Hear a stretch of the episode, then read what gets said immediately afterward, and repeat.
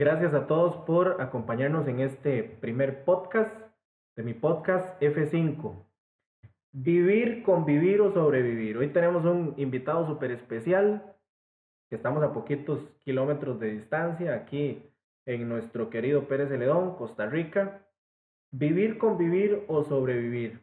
Pastor Grading Chacón, le doy la bienvenida a mi podcast F5. ¿Cómo está? Buenas tardes, don Kevin. Bendiciones para usted y su esposa. Es una bendición compartir con usted este podcast. Le agradezco mucho la invitación.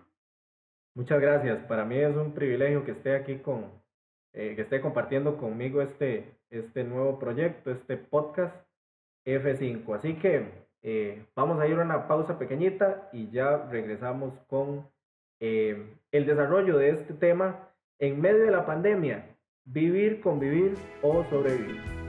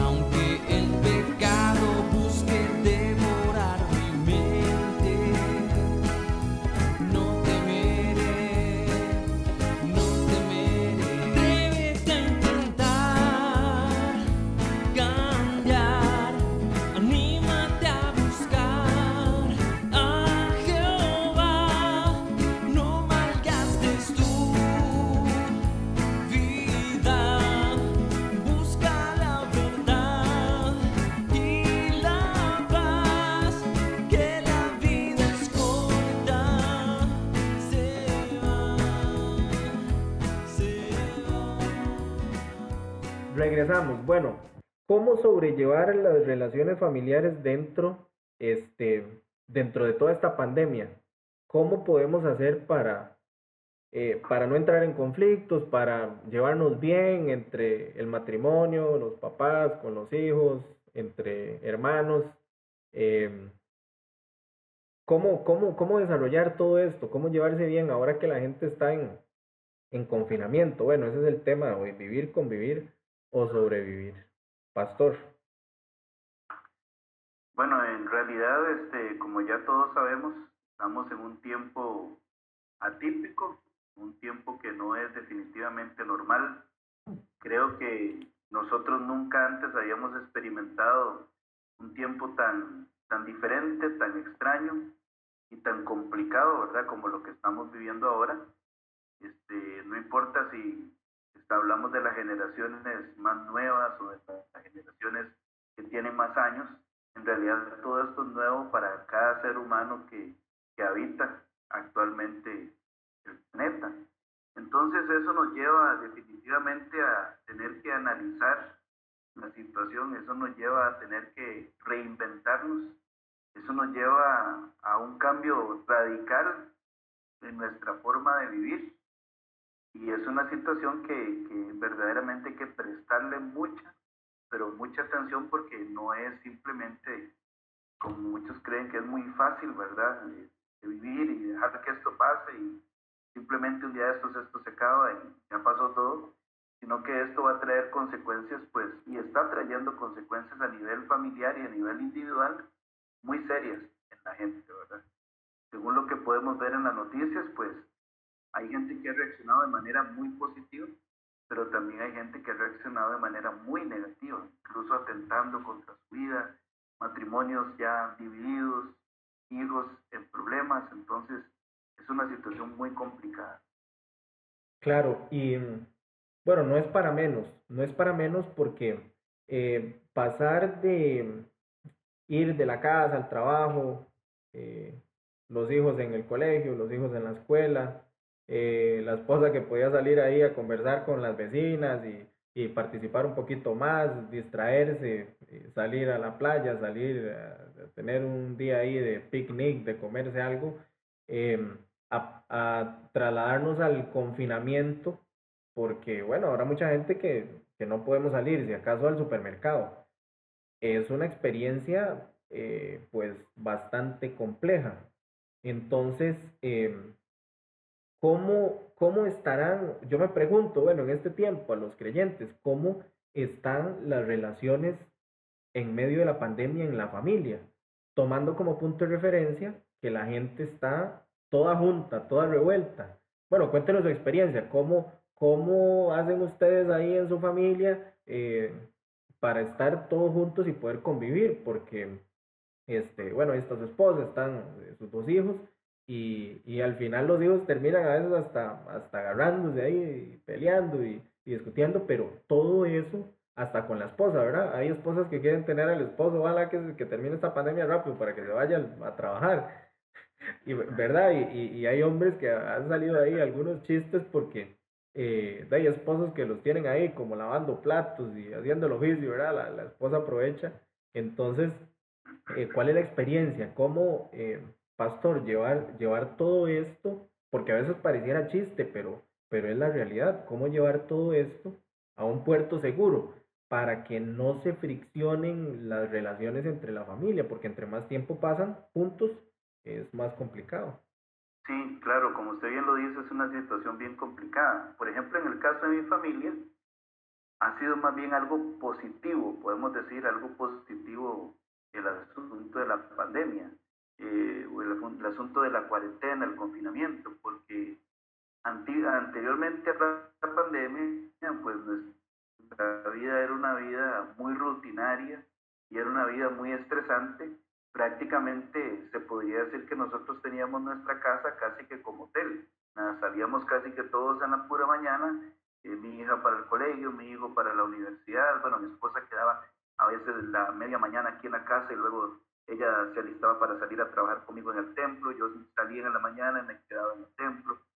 Entonces, este, era una vida en la que prácticamente nos veíamos casi que en la noche. Ya veníamos todos cansados de nuestra labor, de nuestro trabajo, y era muy poco el tiempo que compartíamos. Pero ahora en esta cuarentena hemos podido hasta vacilar con nuestros hijos, hemos podido hacer algo que nunca habíamos hecho por lo menos nosotros solos como familia, que puede ser una parrilla un día de estos ahí, comernos una carne ahí, algo que nosotros cuatro nunca habíamos hecho, ¿verdad? Este, hemos salido a caminar juntos, hemos eh, compartido algunas cosas, los devocionales familiares, tiempos de oración. Entonces, para nosotros, en nuestro caso, más bien ha venido a ser algo positivo, porque ha habido más bien más unión y más compañerismo no porque antes no quisiéramos tenerlo, sino porque nuestras responsabilidades nos robaban eso. Entonces yo pienso que la atención en el hogar depende de la actitud con la que nosotros tomemos las cosas. Usted bien sabe que nosotros, si tenemos una mala actitud ante los tiempos de prueba, eso no nos va a beneficiar, también eso nos va a traer, va a hacer que el problema sea cada vez mayor y más grande, va a complicar la cosa. Pero si yo tengo una buena actitud ante un tiempo de prueba o ante un tiempo de, una problemática social o algo que está afectando al país entero, yo tengo una buena actitud y trato de buscar el punto positivo, pues eso más bien va a traer beneficio a la familia en lugar de tensión. Entonces creo que depende mucho de la actitud con la que nosotros tomemos el asunto. Bueno, me quedo con ese, con ese último punto. La pandemia, el confinamiento, algo que, eh, que, podemos pensar catastrófico, vamos a ver, podemos convertir todo esto en algo maravilloso, en algo supercarga, en, en una aventura, eh, porque vamos a ver, yo creo que esta pandemia viene a ponerle eh, no una pausa, un stop completamente ahí, estripar el botón stop al corre-corre de, del día y de la semana y del mes y del año, porque hay gente que no se detiene, así como usted me lo plantea. Entonces, tener una parrilla, este, sentarse a hablar con la familia, ya no hay que salir corriendo tempranito en la mañana, que prendan el carro, que nos vamos porque eh, fulano de tal entra temprano que el otro, porque ya ahora podemos estar más tiempo juntos. Entonces, me quedo con eso, la actitud de, de cómo enfrentar la situación. Dicen que en la guerra unos lloran y otros venden pañuelos. Bueno, en la familia, eh, vender pañuelos es convertir toda esta tragedia de la pandemia, que no podemos salir en una aventura, y, y la casa en un parque de diversiones, que, que, se torne, que se torne bonito para los padres de familia, este, para, las, para las mamás, para los papás que nos escuchan también, este, esto es importantísimo. Yo, yo creo, que que nosotros siempre hemos dicho eh, en la iglesia, siempre hemos dicho que Dios siempre tiene uno o muchos propósitos por los cuales permite una cosa, que suceda alguna cosa, ¿verdad? Entonces yo creo que si uno se sienta a analizar y a meditar el por qué está pasando esta pandemia, pues obviamente hay muchos propósitos que no nos daría tiempo ahorita de comentar. Pero Dios tuvo que hacer, como usted mismo lo acaba de mencionar, desde mi punto de vista, Dios tuvo que hacer un alto en el camino de todos los seres humanos. Un alto. ¿Por qué? Porque ahorita estamos hablando, por ejemplo, de que la pandemia y la cuarentena causan estrés, tensión y causan este, toda esa fricción. Pero si usted lo ve, antes de la pandemia, la rutina, el estrés, el salir corriendo y todas esas cosas también causaban fricción, también causaban problemas familiares, también causaban problemas matrimoniales. Entonces, desde, dos, desde ambos puntos de vista, uno ve que antes de la pandemia había estrés, había preocupaciones, había fricciones, había pleitos, y casi que no había paz en el lugar porque todo era una pura rutina, corre, venga, vaya, vamos. Y ahora en la pandemia también, entonces, ¿de qué depende? De la actitud con la que yo tome las cosas.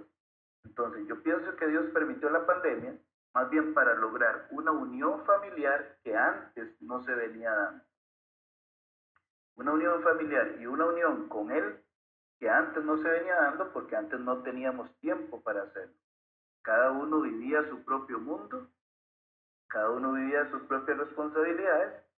Si estábamos juntos era un ratito, ya no había tiempo para nada, había cansancio. Entonces, al aplicar Dios esta pausa, hizo que por, por fuerza todos los hogares, todas las familias tengan que estar juntos, tengan que verse, tengan que hablarse, tengan que relacionarse, socializar entre ellos y hacer lo que antes nunca habían hecho. Correcto. Y esto da pie para el siguiente, para el siguiente punto. Bueno, ahora sí, ya, ya tenemos ahí el terreno. Tenemos una em, excelente oportunidad para convertir esto en vamos a ver, esta pandemia, esta cuarentena, este confinamiento en algo provechoso para las familias. Bueno, ¿cómo, cómo hacerlo? ¿Qué herramientas, eh, qué herramientas tenemos para, para las familias? Que podamos decir, bueno, eh, eche mano de esto, eche mano de aquello, para que la familia se convierta eh, en que se acerquen más, que estén más juntos, que estén más unidos y que las familias no entren en conflictos, porque en este tiempo eh, es la tendencia que la gente empieza a estresarse, que empieza a complicar las cosas entre, entre el papá, la mamá, los hijos, este, entre hermanos, este, es complicado. Entonces, ¿qué herramientas tenemos para mejorar la relación en la familia? Ok, yo diría que la primera es tener una disposición a mantener la paz en el hogar. Tener un diálogo entre familias y disponernos, tomar juntos la decisión de que vamos a mantener la paz en el hogar a cualquier costo.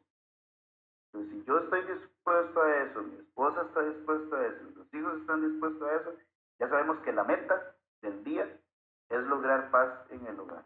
Pues como, como digamos, como una tregua.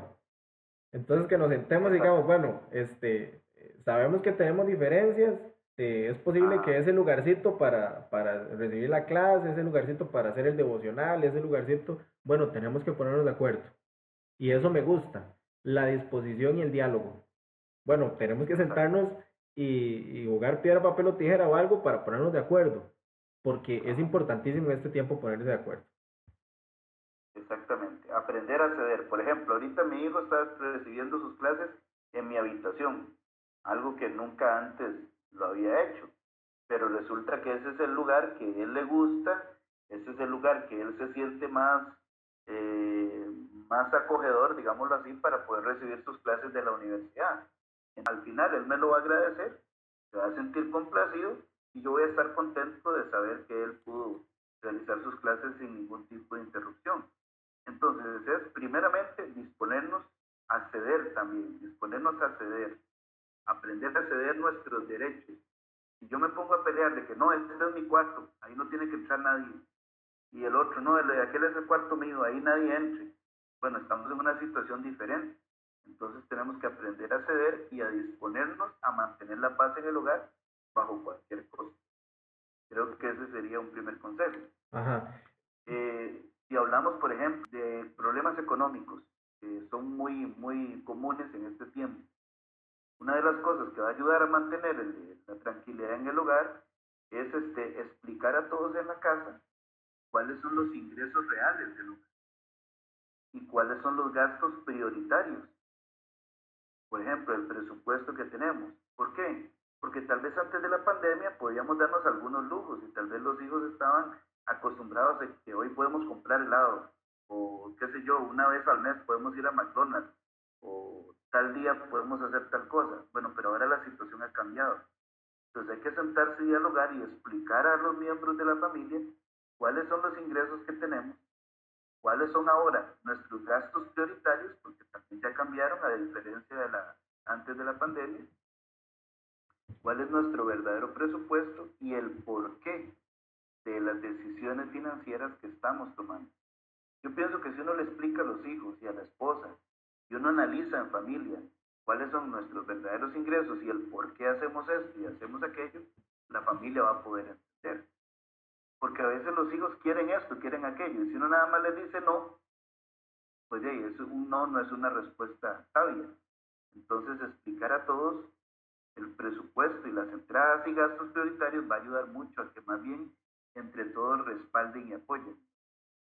Ese sería un consejo en lo económico. Animar a todos al ahorro sería increíble, ¿verdad? Animar a todos al ahorro porque estamos en un tiempo que no se puede simple y sencillamente comprar impulsivamente o vamos a tener que prescindir de comprar algunas cosas que antes comprábamos, entonces vamos a animar a todos al ahorro. Otra cosa importante en cuanto al asunto de, los, eh, de la economía, tal vez antes podíamos ir al supermercado y comprar a nuestro gusto. Bueno, ahora vamos mejor a hacer un menú, menú para la quincena. Entonces vamos a ir al supermercado y te vamos a comprar de acuerdo a ese menú y vamos a tratar de ser responsables en no comprar otra cosa que no se salga del menú, porque estamos en un tiempo de restricción, en un tiempo un poco difícil que no sabemos cuánto tiempo va a durar. Ahí tenemos tres consejos importantes. Y uno muy importante es eh, buscar a Dios, más que nunca buscar a Dios. Mateo 6:33 la Biblia dice, más buscad primeramente el reino de Dios y su justicia y hay una promesa preciosa, que usted la conoce, que es, y todas estas cosas os serán añadidas.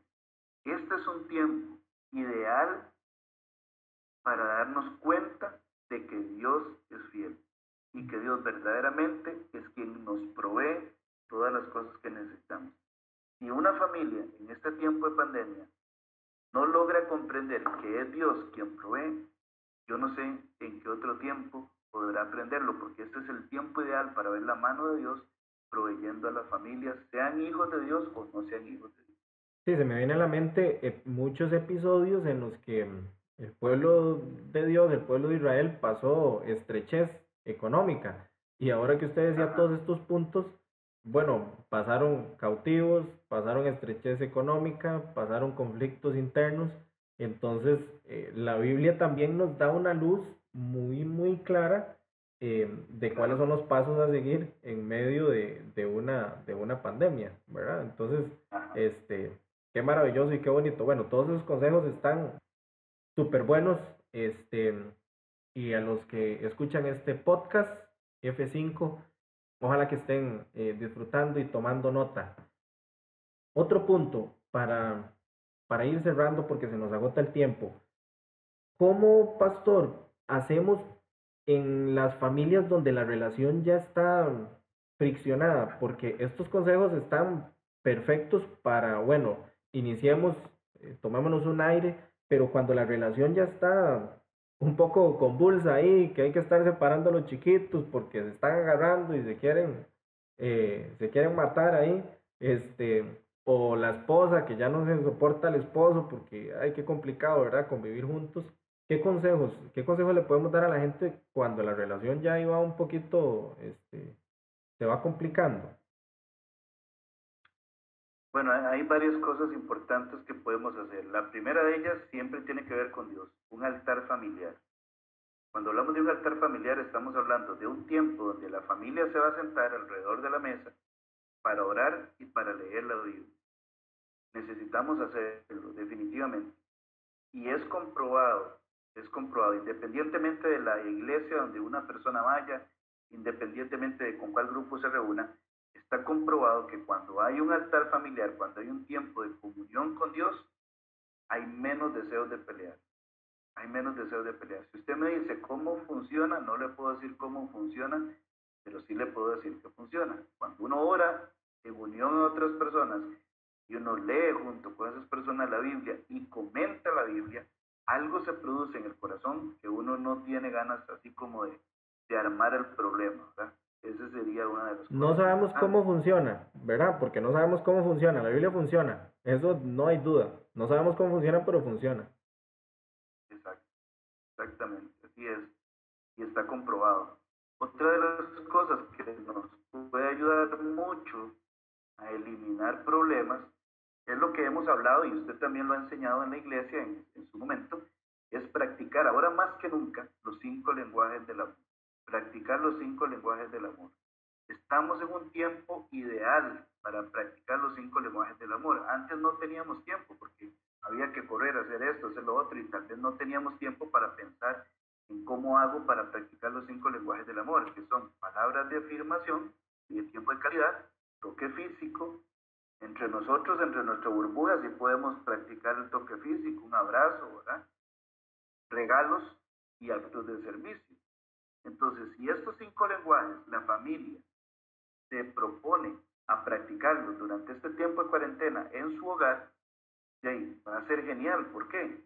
Porque recordemos que el propósito de practicar los cinco lenguajes del amor es que cada persona tiene un lenguaje diferente. Y si yo a mi esposa eh, logro llenar sus necesidades de amor con el lenguaje de amor que le corresponde a ella, y ella lo hace conmigo y nosotros lo hacemos con los hijos y los hijos con nosotros, pues no va a haber tanto roce ni tanta fricción como, como se puede dar en una familia que no está practicando los cinco lenguajes de la ya para eso es un tema muy extenso. Aparte de lo que hablábamos al principio, ¿verdad? De los, de los primeros consejos, que, bueno, en algún momento alguien tiene que ceder, o la esposa tiene que ceder, o el esposo tiene que ceder, o los hijos tienen que ceder, ¿verdad? El consejo que usted nos daba al principio, cuando la relación ya está friccionada, pienso que que la gente, que, que los miembros de la familia, los que están ahí, tienen que, que dar el bracito a torcer, ¿verdad? Exactamente, y no solamente ceder, sino fomentar la idea de equipo, fomentar la idea de equipo. Usted sabe que cuando en cualquier eh, equipo de, cualquier deporte que sea colectivo, si ese equipo logra fomentar esa, esa mentalidad de que, de que no somos eh, individualistas, sino que más bien somos un equipo, es muy probable que ese equipo va a tener éxito. Entonces se necesita en la familia porque de todos modos la familia lo es. La familia es un equipo. Entonces tenemos que fomentar esa idea. fomentar y mentalizarla, casi, casi que anotarla en la pared. Sí, ese término me, me gusta mucho, ¿verdad? Si la familia es de dos, si es de tres, si es de cinco, si es de diez, porque hay familias que son súper numerosas, bueno, hay que fomentar. Me encanta esa parte, me encanta. Muchas gracias por, por, por, por mencionarlo. Me encanta eso, de, de fomentar un equipo. De aquí, eh, ya estamos por terminar eh, este podcast. De aquí, Pastor, eh, vuelvo al principio. O agarramos toda esta oportunidad que tenemos para desestabilizar el, el, la familia o tomamos esto como una oportunidad de mejora y convertimos eh, a nuestras familias en una familia maravillosa y aprovechamos el tiempo que todos estos años no hemos tenido por, por la tensión del trabajo y tener que el corre-corre todos los días eh, para fortalecer la familia, porque tenemos los recursos. Bueno, ya usted nos dio consejos valiosísimos para fortalecer la familia, tener un altar familiar, aprender a ceder, fomentar la paz, fomentar el trabajo en, equipo. Eh, y bueno, vamos a salir este, eh, súper bendecidos y nuestras familias deben ser familias súper bendecidas después de que pasemos por este tiempo de, por este tiempo de prueba. Conclusión, pastor, para, para cerrar este podcast antes de las preguntas incómodas, vivir, convivir o sobrevivir. ¿Qué hace? ¿Qué, ¿Cuál le ponemos? Así se llama este podcast, vivir, convivir o sobrevivir. ¿Cómo vamos a, eh, cómo vamos a afrontar este, este tiempo de pandemia? Bueno, yo creo, eh, don Kevin, que antes de la pandemia lo que hacíamos era vivir. Ese es, ese es mi punto de vista, vivir. O sea, cada uno a sus responsabilidades, cada uno sabía el rol que tenía que hacer y simplemente estábamos dejando que la vida pasara, cada uno cumpliendo con sus responsabilidades. Pero creo que en este tiempo de, de cuarentena, en este tiempo de pandemia, hay dos cosas importantísimas que la familia tiene que hacer. La primera es convivir, convivir. Eso involucra llevarnos bien, lo que hablábamos, ser, eh, actuar y comportarnos como un equipo, fortalecer nuestra relación, nuestra unión entre nosotros mismos, porque debe haber convivencia en el lugar. Si hay convivencia en el lugar, todo va a funcionar, ¿verdad? Acercarnos a Dios, que nos va a ayudar a, a llevarnos mejor, aprender a ceder, todas esas cosas nos van a ayudar a convivir, a llevarnos bien entre nosotros. Pero también tenemos que sobrevivir. ¿Por qué? Porque muchas cosas cambiaron y definitivamente nosotros no podemos, este, no está en nuestras manos, no está en nuestras manos volverlas a la normalidad. Nosotros no podemos volver esta pandemia, no podemos cambiar este tiempo y regresarlo a la normalidad porque no depende de nosotros. Entonces tenemos que también sobrevivir. Y ya para eso entran los consejos de la economía y entran los consejos, eh, ¿verdad?, de, decisiones que tenemos que tomar sobre compras y sobre muchas otras cosas, porque tenemos que sobrevivir. Entonces, para mí, para mí, eh, yo creo que ambas son importantes, tanto convivir como aprender a sobrevivir. Excelente. Yo le agradezco mucho el espacio, el tiempo y concederme esta entrevista que, bueno, yo la disfruto muchísimo, que siempre que tenemos la oportunidad de conversar en, cualquier momento, tomándonos un café o, planeando algo, este, le agradezco muchísimo, Pastor Grey Pinchacón, pastor de la Iglesia Bíblica Bautista en Pérez Celedón. Preguntas incómodas, tengo cuatro o cinco preguntas aquí porque se nos agotó el tiempo. ¿Cuántos años? ¿Qué modelo? Modelo 73. No le vamos. 47 años. 47 años. ¿Cuántos años de ser pastor? De ser pastor, 22 años. 22 años. Bueno, es un número importante, no cualquiera llega a 22 años de ser pastor. ¿Cuántos años de casado? De casado, 22 años. 22 años. Ah, va, empatado ahí con el, con el, con los años de ser. Empezamos de ser a 15 días de casados. Qué manera, qué manera, qué, bien lleva la cuenta. ¿Cuántos hijos? Dos hijos. Dos hijos, y ya ahí, ya ahí no hay más. ya no hay más, esperemos que no. ya estamos muy viejitos para eso. qué tirada, qué tirada. ¿Equipo de fútbol favorito? Por supuesto que Liga Deportiva La Valencia, como todo creyente. y, como, y como todo hombre de fe, ¿verdad? Hombre de fe. Bueno, ahí esperando que llegue ahí el título número 30. Lugar favorito. Última pregunta, ¿cuál es su lugar favorito? Que usted diga, bueno, yo aquí es donde, donde me siento bien, este es el lugar que yo prefiero. Bueno, lo digo con todo el corazón, sinceramente, desde que llegué a Pérez Celedón, me encantó este lugar. Ok. Aquí quiero estar siempre. excelente, excelente. No, muy bien.